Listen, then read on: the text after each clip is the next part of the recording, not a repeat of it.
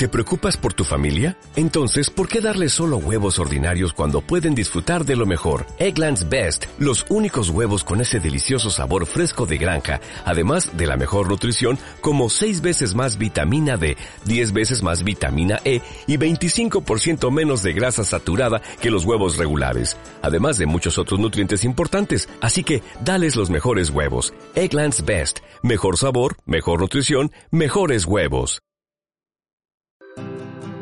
En el podcast de Jesucristo es la vida eterna encontrarás material que será de bendición para tu vida. Bienvenido.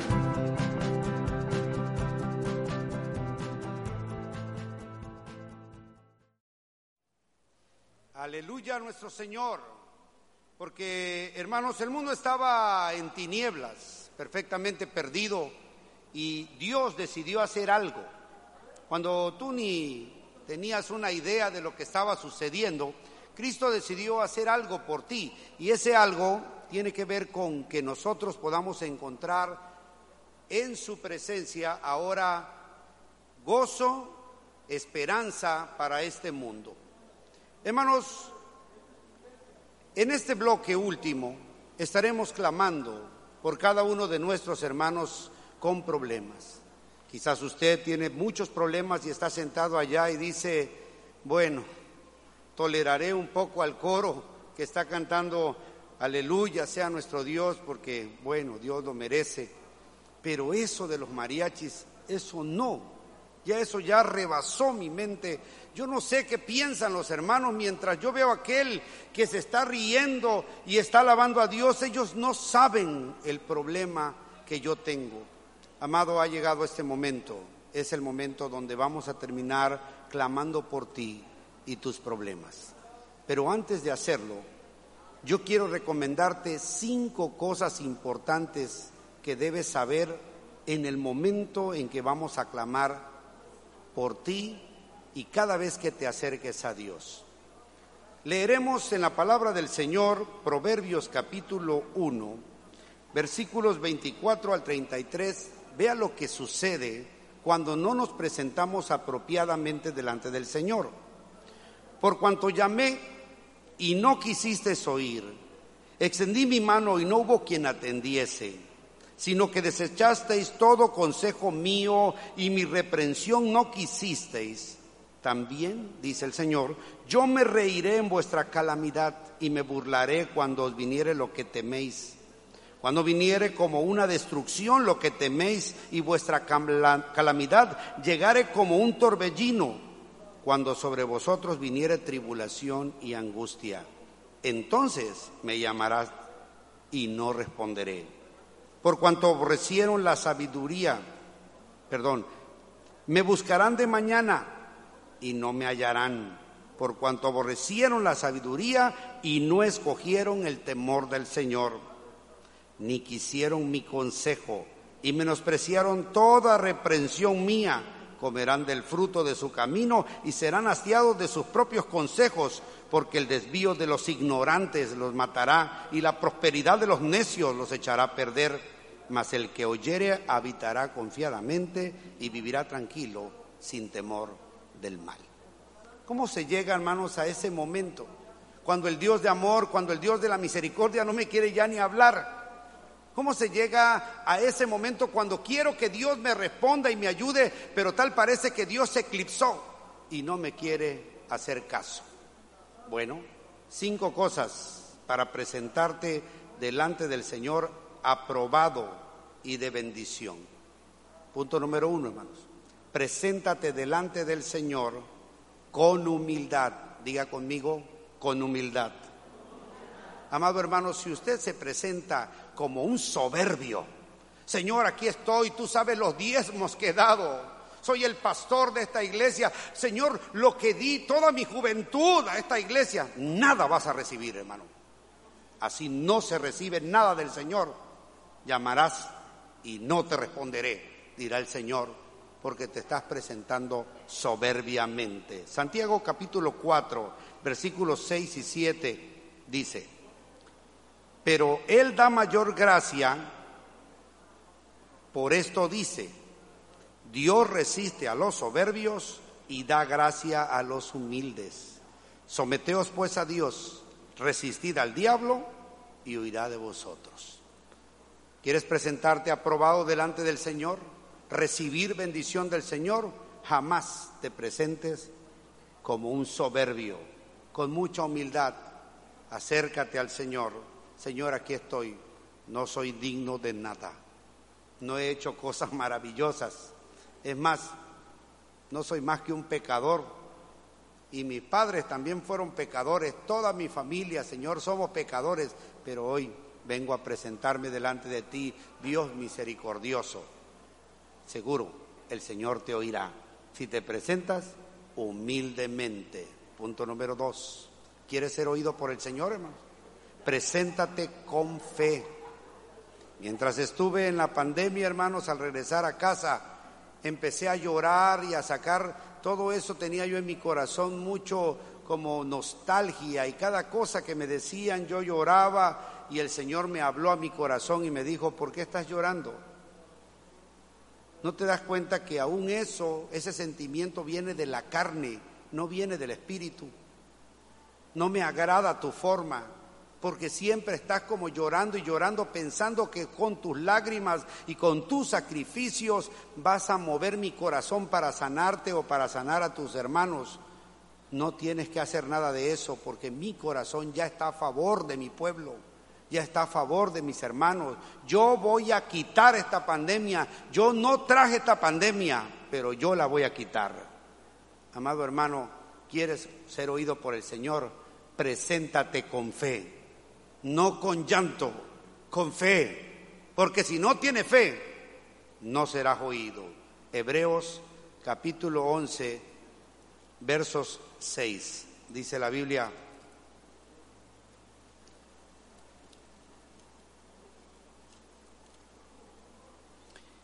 Pero sin fe es imposible agradar a Dios, porque es necesario que el que se acerca a Dios crea que le hay y que es galardonador de los que le buscan.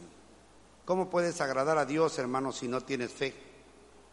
¿Cómo puedes agradarlo si en verdad estás pensando que quizás si te tiras de cabeza ahí, si te, si te cortas las venas, el Señor oirá? Puedes cortarte todas las venas que quieras, hermano.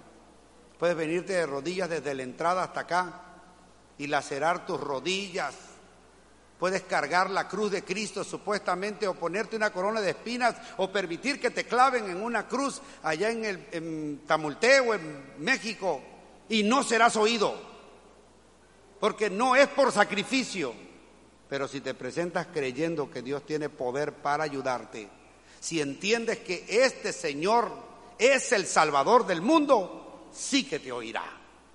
Pero tienes que tener fe. ¿Cuántos tienen fe, hermanos? Así que dile a tu hermano, ten fe, dile. ¿Tienes problemas, hermanos? Ten fe, ten fe. No llores, ten fe. Si tienes fe, serás oído. Gloria al Señor, hermanos. Punto número tres. ¿Quieres ser oído por el Señor? Entonces preséntate con santidad. Diga conmigo con santidad. Y entonces leamos Levíticos capítulo 19, versículos 2 y 3. Dice, habla a toda la congregación de los hijos de Israel y diles, santos seréis, porque santo soy yo, vuestro Dios.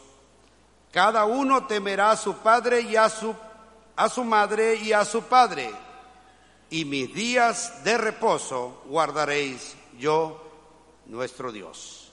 Hermanos, Él nos llama a la santificación hacia apartar las cosas importantes. No podemos presentarnos delante del Señor insultando a medio mundo, faltando a nuestros padres o dejando de venir a la congregación y pensar que allá en tu casa Dios te va a escuchar. No, Señor. O respetas las cosas del Señor y empiezas a apartar lo que es santo, porque esa es la palabra santo, es apartado para Dios, o no serás oído. Pero algunos piensan que Dios es tan grande y en su misericordia Él me va a oír. Sí, Él es muy misericordioso, hermano. pero no escucha a aquellos que practican el pecado y no entienden. Se les está llama y llama y siguen allá. Es que hermano, es que esto, es que tengo miedo. Y es que, sí, bueno, pues cuando venga lo que teméis, Dios se va a reír, hermano, en tu cara. Y entonces vas a estar clamando, Señor, ayúdame. No, Señor, si es que yo ya te había dicho dónde está la bendición, cómo la ibas a obtener. Le dije a mi siervo Carlos que viniera y te lo dijera. Y te lo estoy diciendo en esta mañana, hermano. Allá no vas a recibir nada. O te presentas delante del Señor como el Señor quiere, o no recibirás nada. Y en un momento vamos a orar, hermanos. Pero cuando oremos, preséntate así, apartando las cosas que son para el Señor, o no recibirás nada. Punto número cuatro. Preséntate delante del Señor con ropas apropiadas. ¿Sabe, hermano? Yo tengo esa mala costumbre de que me voy al sanitario, hermano, me llevo mi Biblia y ahí estoy leyendo la Biblia sentado. Y Dios, yo creo que también me está enseñando, ¿crees que es muy agradable verte así? ¿Mm? Estás muy bello. ¿Mm? A ver, vengamos todos el siguiente culto, todos desnudos. Todos sabemos, hermano, que a través de esta vestidura y de este traje estoy ocultando un montón de, cosas malas que hay debajo, hermano. Y Dios nos ha dado la vestidura para poder mostrar lo que tenemos dentro también, porque uno puede distinguir a una persona por su forma de vestir. Ah, mira, esa persona es una persona de cascos ligeros uno lo puede ver en su forma de vestir. Ah, mira, este señor se ve un hombre decente. Puede que no sea, hermano, pero su vestidura habla por uno. Leamos la palabra del Señor, Esdras, capítulo 3, versículos 10 al 13. Dice, y cuando los albañiles del templo del Señor echaban los cimientos, pusieron a los sacerdotes, escuche, vestidos de sus ropas y con trompetas, y a los levitas, hijos de Asad, con címbalos para que alabasen al Señor, según la ordenanza de David, rey de Israel, y cantaban alabando y dando gracias al Señor, diciendo, porque Él es bueno, para siempre su misericordia sobre Israel. Y todo el pueblo clamaba con gran júbilo, alabando al Señor porque se echaban los cimientos de la casa del Señor y muchos de los sacerdotes, de los levitas y de los jefes de las casas paternas, ancianos que habían visto la casa primera, viendo echar los cimientos de esta casa, lloraban en alta voz mientras muchos otros daban grandes gritos de alegría y no podían distinguir distinguir el pueblo el clamor de los gritos de alegría, de la voz de lloro, porque clamaba el pueblo con gran júbilo y se oía el ruido hasta lejos. ¿Cómo se presentaron ellos, hermanos? Recuerdo que una vez una persona de gobierno nos visitó, hermanos. Se sentó conmigo de aquel lado y mientras estábamos ahí platicando, yo normalmente cuando tengo una persona de gobierno, hermanos, oro por él en silencio, pero no lo interrumpo porque sé que Dios lo puede tocar. Aquella mujer, hermanos, una güera con su pelo hasta, un poco más allá de su, de su hombro, con un rímel, hermano, y un, y un maquillaje impecable. Y empezó a preguntarme, oye, qué bonita canción esta. Y yo le decía, sí, pero yo no le prestaba atención. Estaba pendiente para que ella no fuera interrumpida. Y se me acercaba y me volvía a decir, y yo le decía que pusiera atención allá. Un poquito después de eso, hermano, ella fue tocada por el Señor y aquella vestidura, hermano, y aquel maquillaje que estaba ahí empezó a escurrírsele sus lágrimas, hermano. Todo aquí se le llenó, todo de su rima en la cara. Y yo la veía de, de reojo y dijo, ahora sí, ha llegado el momento de Dios. Y aquel secretario que tenía ahí, hermano, corría para pasarle una servilleta y otra servilleta. Y yo decía, ni la toques porque la estás haciendo Peor, le estás revolviendo todo el maquillaje, déjala en paz. Hermano, cuando llegue Cristo al corazón de una persona, va a llegar al alma, hermanos. pero no te puedes presentar delante del Señor como si el Señor fuera cualquier cosa. No lo hagas, no serás oído, porque has menospreciado la reunión del Señor. La Biblia dice que en el cielo habrá una reunión y, en y, estando en el cielo el Señor verá uno que estaba allí pero no tenía vestiduras de boda. Y le dirá, bueno, ¿y este por qué está así? Y no tiene vestidura de boda. Le preguntarán, ¿y tú qué haces aquí? ¿Por qué no vienes vestido de bodas?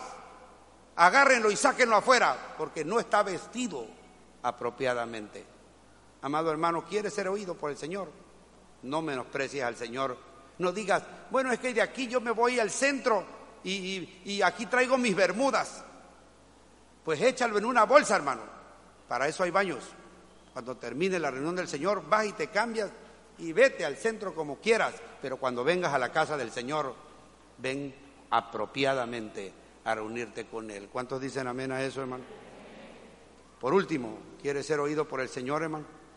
Porque vamos a clamar y algunos dicen, pero yo, yo siento como que el Señor no me oye. Bueno, a lo mejor sea por una de estas cinco cosas. Por último, mantente en paz con tus hermanos. Porque cuando hay odio y pleito en tu corazón, no eres escuchado por el Señor. Mantente en paz. Y si tienes ahí odios, perdona, sal de ahí, pide perdón o perdona si tu hermano no está aquí.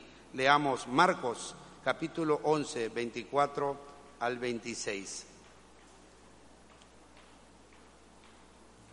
Por tanto os digo que todo lo que pidiereis orando, creed que lo recibiréis y os vendrá.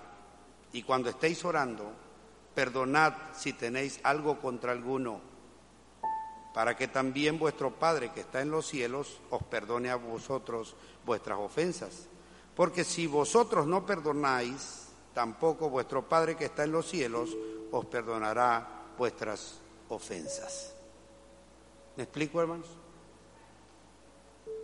Me hablaste, no te escuché. Pediste algo de mí, no te voy a dar nada. Es más, me voy a reír de tu calamidad. ¿Pero por qué, Señor? Porque no eres humilde, porque no tienes fe, porque andas en camino de pecados, porque vienes inapropiadamente a la casa del Señor y porque andas peleando con tus hermanos. Arregla todo eso. Y cuando hayas arreglado todo eso, entonces ven, mis oídos estarán atentos a tus oraciones. Te contestaré rápidamente, te libraré de todo mal, no tendrás ningún problema. Pero no me desafíes, porque yo no soy juguete de nadie. Yo soy tu Dios, soy el Señor y tendrás que tratarme como tal, como Dios, como Señor, como debe ser. JBE Podcast es una herramienta que busca ser de bendición para sus oyentes. Comparte y no dejes de seguirnos. Cada semana encontrarás material nuevo para tu edificación.